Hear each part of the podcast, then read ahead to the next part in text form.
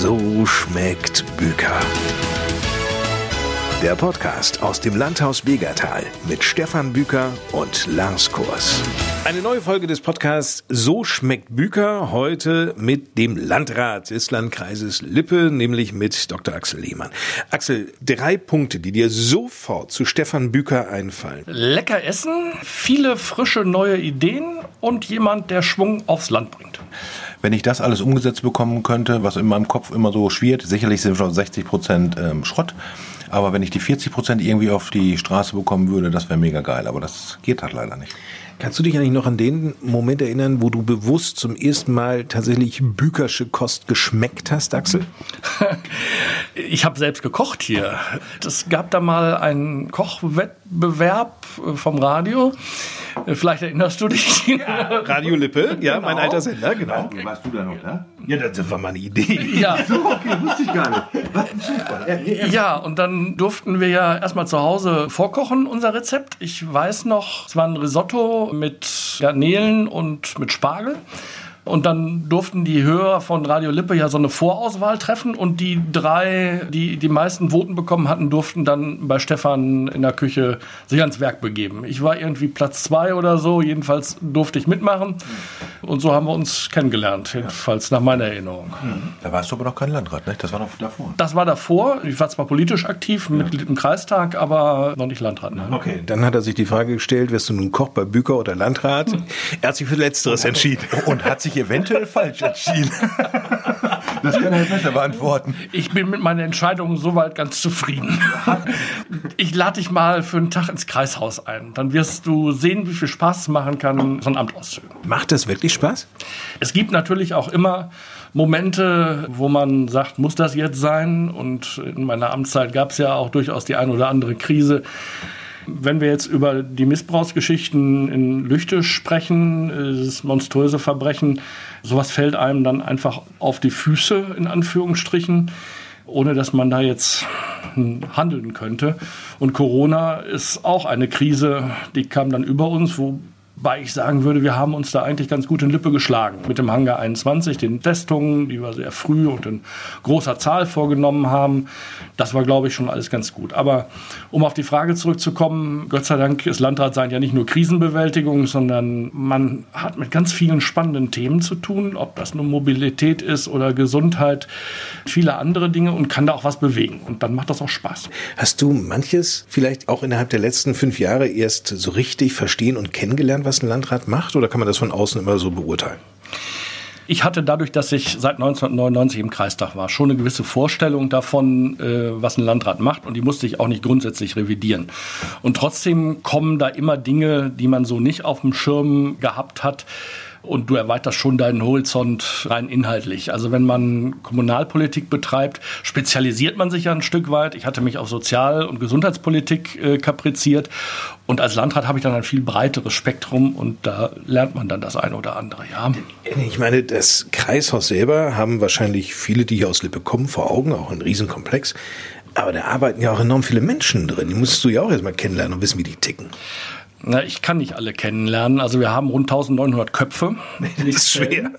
Bei vielleicht 1300 Stellen so über den dicken Daumen. Dazu kommt dann noch die Verantwortung im Bereich der Polizei mit weiteren 450 Stellen. Die kann ich nicht alle kennen. Den Ehrgeiz habe ich auch nicht, aber ich hatte durchaus den Ehrgeiz, am Anfang im Prinzip alle Arbeitsbereiche kennenzulernen. Also ich bin dann von Team zu Team getingelt in Anführungsstrichen und habe mich meinen Sachbearbeiterinnen und Sachbearbeitern einfach mal daneben gesetzt und geguckt, was machen die eigentlich und wo gibt es Schnittstellen zu anderen Bereichen im Haus und wie laufen die Prozesse eigentlich. Das war ein ganz wichtiger Lerneffekt, wenn man von Politik auf Verwaltung in Anführungsstrichen umlernen will oder muss. Da sind ja die kompletten Parallelen. So ist das, wenn du vom Koch Gastronom wirst. Da hast du es vom Prinzip auch. Ich sag mal, du hast deinen Bereich, Küche, da kennst du dich halt aus, dies und jenes. Und jetzt, dann bist du Gastronom, dann wirst du mit einmal, ich sag mal, Steuerberater, dann wirst du Finanzier, dann wirst du Marketingchef, dann wirst du Hausmeister, dann wirst du, ich sag mal, Housekeeping. Wie viele zig verschiedene Dinge du dann alles hast, was du als Gastronom erledigen musst, wo du als Koch sagst, an sich will ich doch nur kochen. Aber du brauchst das Ganze, um, ich sag mal, das Ganze am Leben zu erhalten oder überhaupt attraktiv zu machen. Und das Wozu hast du denn am wenigsten Lust? Es gibt nichts, wozu ich keine Lust habe. Weißt du eigentlich, Axel, dass es nur einem glücklichen Umstand zu verdanken ist, dass wir heute mit Stefan hier als Koch zusammensitzen? Denn er hatte die Chance, Fußballprofi zu werden. Das ist mir nicht geläufig, aber ich höre mir die Geschichte mal gerne an. Vom BSV Heiden Oldendorf fast in die Bundesliga. Ich weiß nicht, woran es scheitert, er ist lieber Koch geworden. Der Weg ist auch weit. Ohne BSV Heiden Oldendorf zu nahe treten, mal bis in die Bundesliga. Die meisten machen Zwischenstationen. Ich habe auch nicht Bundesliga gesagt, aber die Fußballkarriere so wäre eventuell möglich gewesen. Aber da ich mich dann halt für den Kochberuf entschieden habe und dann ist das Training äh, Schluss, beides parallel geht nicht. Also musste mein geliebter Fußball vom Prinzip drunter gleiten, weil ich gesagt habe, okay, ich mache erstmal Ausbildung, damit ich irgendwas habe. Und dann schauen wir mal weiter. Und äh, ja, dieses Weiterschauen, ich bin dann in der Küche geblieben. Du, ich habe mal mit einem Bürgermeister zu tun gehabt aus einer kleinen Gemeinde in der Nähe von Celle. Der hat auch Fußball gespielt als Jugendlicher und hatte den, den Flitz, dass er sagte, ich bewerbe mich mal kackfrech beim FC Bayern München. Und er hat immer noch den Brief, allerdings einen Absagebrief. von Uli Hoeneß persönlich unterschrieben. Ja sehr beeindruckend. Ich wäre auf die Idee nicht gekommen. Aber da hat es fußballerisch für mich, glaube ich, auch nicht gereicht. Über Kreisklasse bin ich da auch nicht hinausgekommen. Hast du auch komplett Jugendfußball durchgespielt? Ich habe, wir sagen, um zehn Jahre Fußball gespielt, so von 8 bis 18. Auch auf fast allen Positionen, außer Tor und linke Positionen. Am liebsten immer noch, das gab es damals zu meiner Zeit, und den Libero. Nein, der Libero. Okay. Ja, Libero war so eine Position, wo du ein bisschen aufbauen konntest, das Spiel von hinten. Ja. Du hattest keinen Mann zu decken, du konntest ja. da dein eigenes Ding machen. Das hat mir Spaß gemacht. Hat schon immer dirigiert. Ne? Oder ich habe auch gerne als Mittelstürmer Tore geschossen, ja. aber wie gesagt, über Kreisklasse ging das nicht hinaus. ja, aber immerhin. Was machst du denn jetzt so als Ausgleich, sag ich mal? Du hast ja auch lange Tage. Ja, das ist tatsächlich ein Thema. Ich bin eigentlich jemand, der Bewegung braucht. Ich habe nicht nur Fußball gemacht, ich habe Tischtennis gemacht, ich bin viel gelaufen immer. Und das fällt jetzt mehr oder weniger weg. Ich arbeite 12, 13 Stunden am Tag und dann ist das schwierig. In den Sommermonaten kann ich normalerweise Frühschwimmen machen, kurz nach sechs Merlbeck ins Freibad. Ansonsten gehe ich gern einfach mal wandern oder äh, raus in den Wald mein Lieblingshobby ist Skifahren, aber das kann man in unseren Gefilden ja äh, eher nicht, äh, muss man weg. Was für ein Arbeitszeitgesetz? 14 Stunden arbeitest du pro Tag. Was für ein Arbeitszeitgesetz zählt denn bei dir? Du musst mit seinem Chef reden. Keins. Gibt es das bei euch vom Prinzip? Wie ist das? Na, die Mitarbeiterinnen und Mitarbeiter unterliegen natürlich den entsprechenden gesetzlichen Regelungen und müssen keine 13 Stunden machen. Ich muss das theoretisch auch nicht, aber... Hast du einen Arbeitsvertrag, wo 40-Stunden-Woche drin steht? Da müsste ich mal nachlesen, ob da irgendwo irgendwas steht. Das weiß ich nicht. Ich habe eine Urkunde, da steht drin, du bist das jetzt, also mach mal. Okay, alles klar, okay. Gut, ist das nicht irgendwie vertraglich geregelt, so mit Urlaubstagen? Die Urlaubstage da, ich glaube 30 sind es, stehen mir auch zu, aber ich. So, äh, also ganz ohne Netz ist er nicht. Okay, dann bin ich beruhigt. Ich beklag mich ja auch gar nicht. Nee, nee, das, das ist so, wie es ist. Das ist selbstgewähltes äh, Einzelschicksal. Aber dass man eine solche Aufgabe nicht mit einem 8-Stunden-Tag bewältigt kriegt, ist, glaube ich, auch klar. Ich kenne keinen Kollegen, der das 8 Stunden, 5 Tage Woche äh, machen würde. Das geht nicht. Das ist in der Gastronomie nichts anderes. Also ich ja. habe mir das selber ausgesucht vom Prinzip, ich sag mal hier, äh, so einen Laden zu betreiben. Und ich bin nicht derjenige, der sagt, okay, ich arbeite pro Tag 12, 14 Stunden. Über tote Punkte kommt man irgendwann auch wieder hinweg. Dann trinkt man eine Tasse Kaffee mehr und dann ist gut. Weißt du, was ich mir wirklich gut vorstellen kann, wenn man so Landrat ist? Ne? Überall, wo du hinkommst, wirst du doch betüdelt, oder? Da gibt es Kaffee, da gibt es was zu trinken, da gibt es auch was zu essen. Also im Grunde genommen musst du dich ums Essen doch nie kümmern, oder? Wie man sieht, hat das immer ganz gut geklappt bei mir. Ja. Der Junge kommt durch. Der Junge kommt durch, der hat was zuzusetzen, ja. Nein, ist so. Man ist zu Gast bei anderen und die geben sich da eigentlich keine Blöße, sondern betüddeln einen auch. Das ist genau das richtige Wort dafür ist ganz angenehm, aber manchmal muss man auch irgendwann mal Nein sagen, weil das dritte Stück Kuchen dann ist dann vielleicht doch eins zu viel. Haben Sie nicht auch was Herzhaftes, so was kurz gebratenes jetzt? Mit Torte oder sowas? Zum Beispiel, ja. Nun gibt es im Moment die Situation, die hatten wir in unserem Podcast So schmeckt Büker auch schon jetzt reichlich thematisiert nämlich die Situation, dass es der Gastronomie in dieser Corona-Zeit alles andere als gut geht. Meinst du eigentlich, dass ein Landrat oder der Kreis irgendetwas tun kann für die Gastronomie aus deiner Sicht? Dafür müsste die allgemeine Gastronomie erstmal bestimmen vom Prinzip, okay, wo ist die Problematik? Es gab die Zeit kurz vor Corona, dann äh, vom Prinzip die Schließungsphase und jetzt vom Prinzip die Öffnungsphase. Öffnungsphase ist garantiert in vielen Häusern anders passiert, als sie gedacht haben. Auch ich vom Prinzip wäre davon ausgegangen, dass die Leute waren jetzt zwei Monate, sag ich mal, roundabout zu Hause. Wenn wir schönes Wetter haben, dass mein Biergarten hier komplett überrannt wird. Das haben auch alle anderen so und darauf waren wir an sich ja vorbereitet, weil wir sind hier Außengastronomie, der Biergarten ist bekannt genug. Das passt alles. Ja, da bin ich aber komplett eines Besseren belehrt worden, weil du musst unterscheiden. Es gibt einmal die Klientel, die sagt, ich habe keinen Bock auf Maske.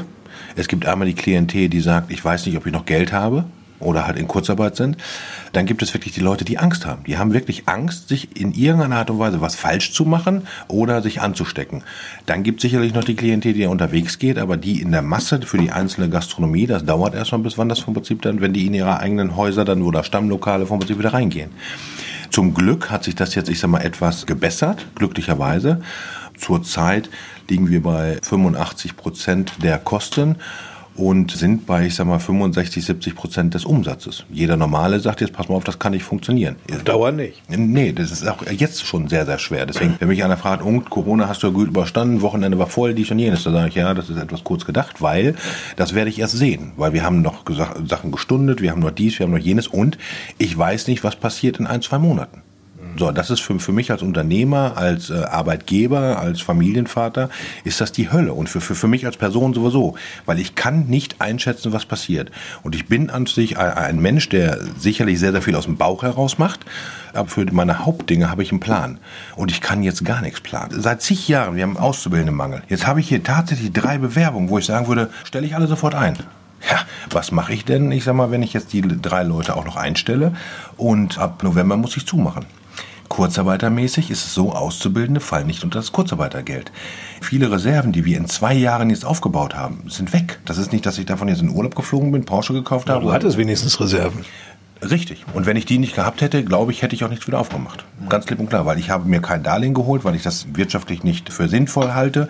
Wir haben sicherlich Sachen gestundet, wo ich hoffe, dass wir da, ich sag mal, vernünftig mit durchkommen. Aber die Frage ist jetzt, okay, was mache ich mit den Auszubildenden? Stelle ich die jetzt ein? Es gibt ja definitiv irgendwo höchstwahrscheinlich eine Zeit nach Corona, beziehungsweise eine Zeit, wo wir halt mit Corona umgehen können ich habe eine Verantwortung jedem einzelnen Mitarbeiter gegenüber. Ich habe eine Verantwortung meiner Familie gegenüber und auch irgendwo mir selber gegenüber. Das ist ein ganz, ganz schwieriges Thema prinzipiell. Bist du als Landrat häufig mit der Thematik konfrontiert, gerade seitens der Wirte oder Gastronomen, die sagen, der Kreis Lippe müsste mal irgendetwas tun? Ja, es kommt dann von vielen, kann ich auch gut nachvollziehen, denn für viele ist das existenziell. Die Gastronomen sind da dann auch nur eine Gruppe unter mehreren. Als Kreis können wir zwei, drei Dinge machen. Aber was wir nicht machen können, aus meiner Sicht, sind spezielle äh, Hilfsprogramme aufzulegen. Einmal weil uns das finanziell überfordern würde. Der Kreis finanziert sich über eine Umlage bei seinen Kommunen. Da kann ich nicht einfach das Geld so abgreifen. Das wird nicht funktionieren. Und zum anderen, wenn ich für eine Berufsgruppe etwas mache, kommt die nächste und sagt dann auch mit einer gewissen Berechtigung, ich will aber auch was. Wir haben jetzt zwei Dinge getan. Einmal das Thema Ausbildung aufgegriffen, das auch aus unserer Sicht ein sehr zentrales Thema ist, nicht nur in der Gastronomie, auch im Handwerk und in anderen äh, Berufsgruppen. Fragen sich die Betriebe häufig, Gibt es mich nach Corona überhaupt noch? Kann ich deshalb ausbilden? Und viele Auszubildende oder Schulabgänger fragen sich, welche Perspektiven habe ich jetzt äh, überhaupt noch? Wir haben deshalb in der Phoenix Contact Arena einen großen Ausbildungsinfotag gemacht unter Corona-Bedingungen, also mit entsprechendem Abstand, um Angebot und Nachfrage da ein Stück weit zusammenzuführen und wir werden weiter äh, auf diesem Sektor tätig sein. Das andere ist, das ist für die Gastronomie vielleicht spannender, in dieser Zeit, wo Urlaub in Deutschland sicherlich für viele zur Alternative geworden ist, viele Gäste hierher locken und haben auf Ebene des Teutoburger Waldes, also über Lippe hinaus, eine entsprechende Werbekampagne auch gestartet, um als Region uns in die Köpfe der Touristen zu bringen. Und meine Hoffnung ist, dass dann auch mehr Leute erstens nach Lippe kommen und dann auch natürlich gastronomische Betriebe besuchen. Das ist jetzt keine direkte Hilfe und das ist keine Garantie für jeden Betrieb und es wird wahrscheinlich den einen oder anderen Betrieb auch erwischen, leider. Aber das ist das, was wir als Kreis machen können und was wir auch getan haben. Aber jetzt habe ich eine Frage. Wie siehst du denn die Gastronomie im Vergleich zu, was sage ich nicht, anderen Kreisen? Was zeichnet hier deine Gastronomie aus? Ich komme von der anderen Seite, nochmal vom Tourismus her. Das ist eines der Themen, die ich für sehr wichtig halte, Philippe. Wir setzen äh, jedes Jahr 600 Millionen Euro im Tourismus um. Das landet zum Teil in der Hotellerie, in der Gastronomie, auch im Einzelhandel. Die Gastronomen sind die Dienstleister, die es braucht, um erfolgreich Tourismus machen äh, zu können. Wir haben viele tolle Betriebe, wo man hervorragend essen gehen kann, wo man nur sagen kann, liebe Gäste, Lippe schmeckt.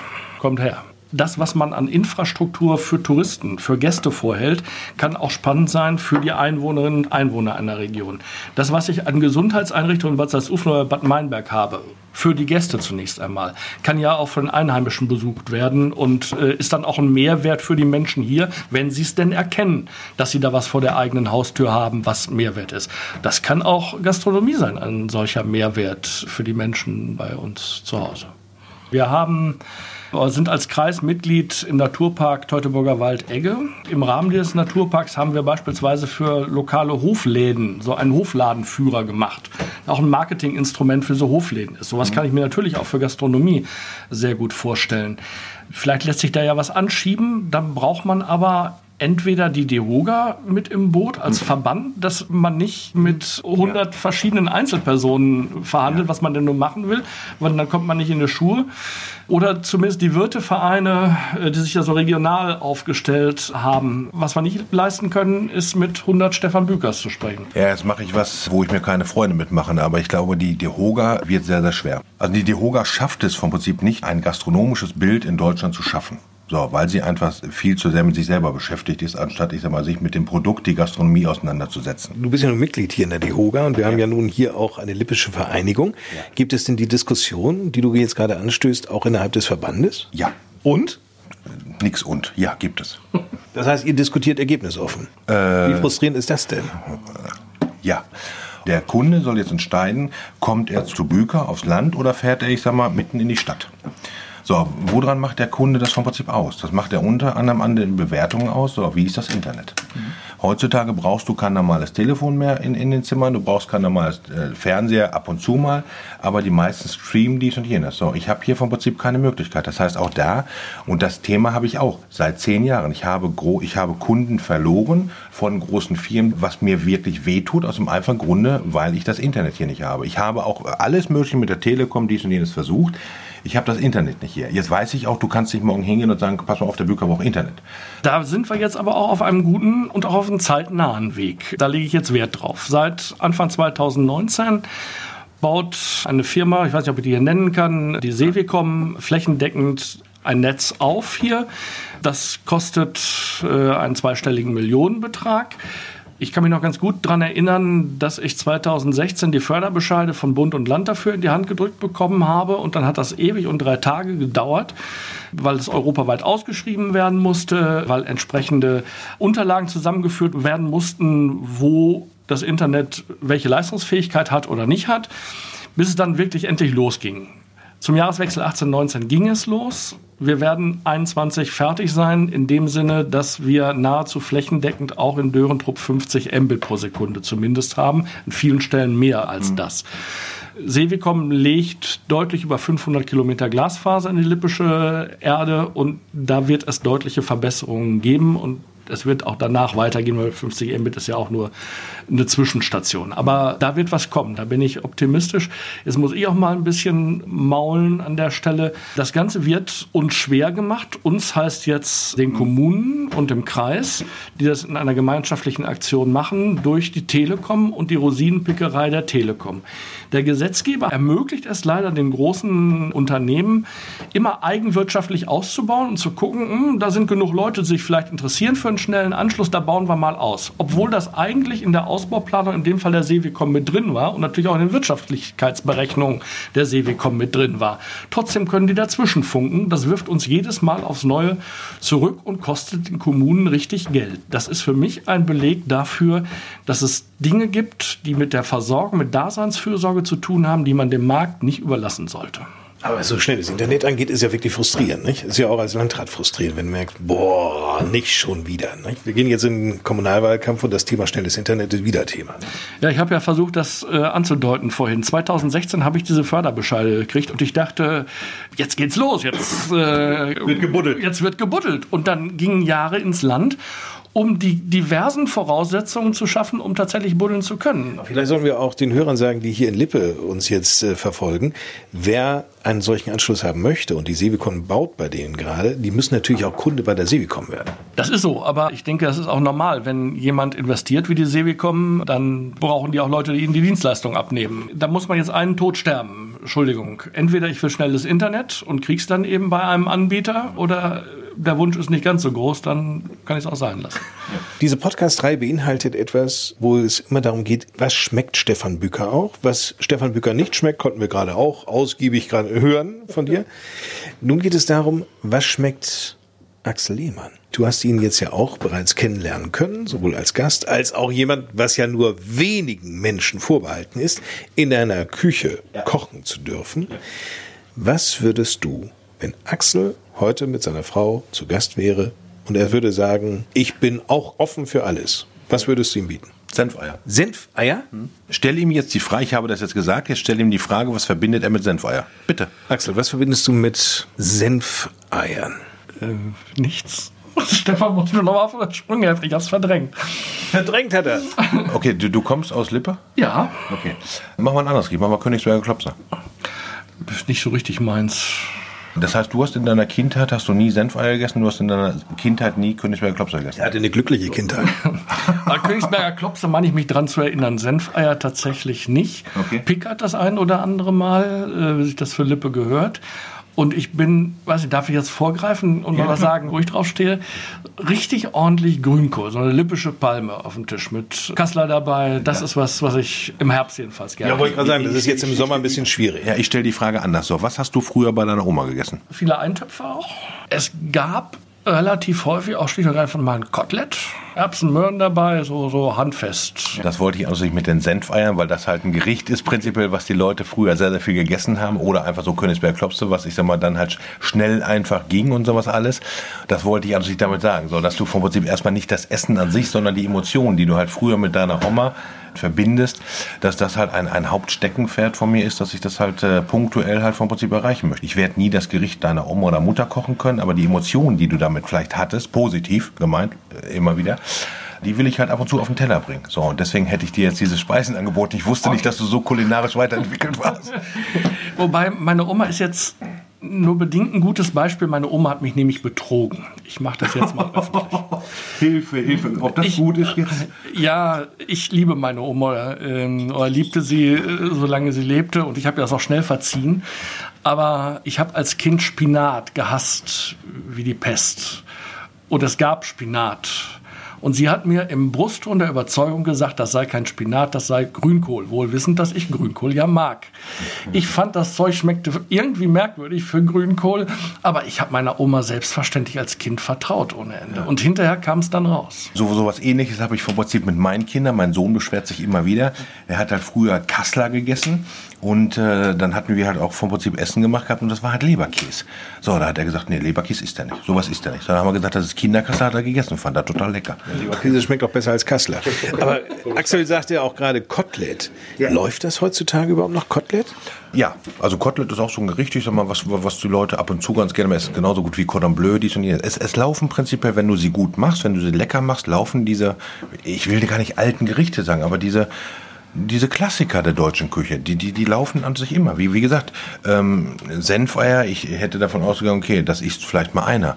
Was, was, was ich an Eierkonsum mittlerweile hier habe, das ist phänomenal. Und die Leute sind wirklich alle begeistert, weil, ja, welches Restaurant hatten das noch auf der Karte? Also wenn ich das nächste Mal bei dir bin, will ich hier Senfeier haben. Aber äh, was für mich dann ganz wichtig ist, um beim Kotelett zu bleiben, wo kommt das Fleisch eigentlich her? Und da braucht man jetzt nicht weit zu gehen. Wir haben zu Hause in aller Regel Schweinefleisch von Herrn Betig. Ich sage das auch mal namentlich. Und wenn das in der Pfanne ist, das ist am Ende saftig. Man merkt, den Tieren ging es dann vergleichsweise gut. Sie sind auch gut gefüttert. Also ja. und, das, und das merkt man dann am Ende auch äh, auf dem Teller. Wenn du nachher ins Kreishaus wieder kämst oder nach Hause und jemand aber Stefan Büker nicht kennen würde und sagen würde, wo warst du denn? Und sag ich, du war ein Dürrentrupp im Landhaus Begertal bei Stefan Büker und jemand würde sagen, wer ist denn Stefan Büker? Was würdest du sagen? Dann komme ich wieder auf mein Anfangsstatement zurück. Jemand, der im ländlichen Raum richtig Schwung reinbringt durch das, was er auf die Teller zaubert. Herzlichen Dank. Danke, Axel.